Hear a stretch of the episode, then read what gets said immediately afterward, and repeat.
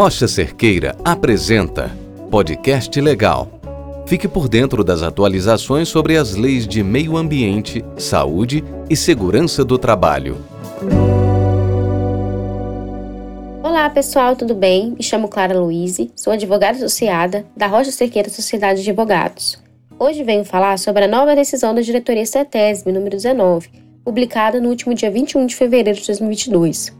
A decisão apresenta o Plano de Monitoramento de Efluentes Líquidos, o PAEL, e tem como principal objetivo oferecer tanto para os responsáveis pelas fontes poluidoras quanto para a CETESB uma importante ferramenta de gestão para obtenção e tratamento das informações sistematizadas que possibilitem a melhoria das atividades produtivas, a minimização dos impactos ambientais e o aperfeiçoamento da gestão ambiental dos recursos hídricos no estado de São Paulo. O plano de monitoramento de efluentes líquidos é destinado a empreendimentos novos ou existentes considerados prioritários pela CETESB. Além disso, a elaboração do PAEL será obrigatória para STELs, que são os sistemas de tratamento de efluentes líquidos. O prazo de implementação do programa observará o seguinte cronograma.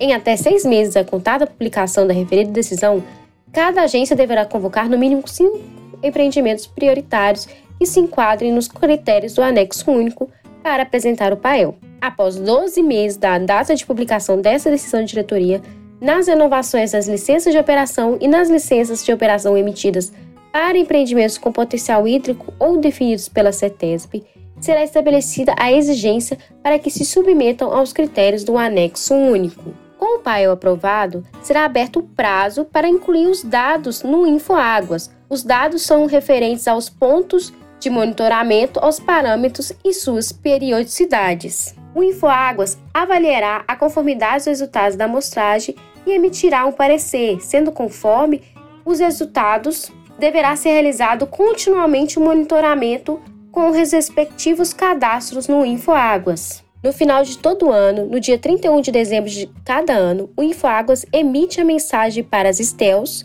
para protocolar o RAM do PAEL. O RAM é o relatório de automonitoramento dos PAEL, que consiste em um sistema de avaliação do PAEL, que é o Plano de Monitoramento de Efluentes Líquidos, com uma ferramenta estratégica, tanto para o operador do Estel, que é o Sistema de Tratamento de Efluentes Líquidos, quanto para a CETESB, o referido relatório deverá ser juntado à pasta administrativa digital de automonitoramento da CETESB até o dia 31 do mês de março do ano subsequente às medições anuais realizadas, conforme estabelecido do PAEL. Bom, pessoal, por hoje é só. Se vocês quiserem ter mais notícias sobre as áreas de meio ambiente, saúde e segurança no trabalho, nos siga nas redes sociais e no site da Rocha Cerqueira Sociedade de Advogados. E até mais!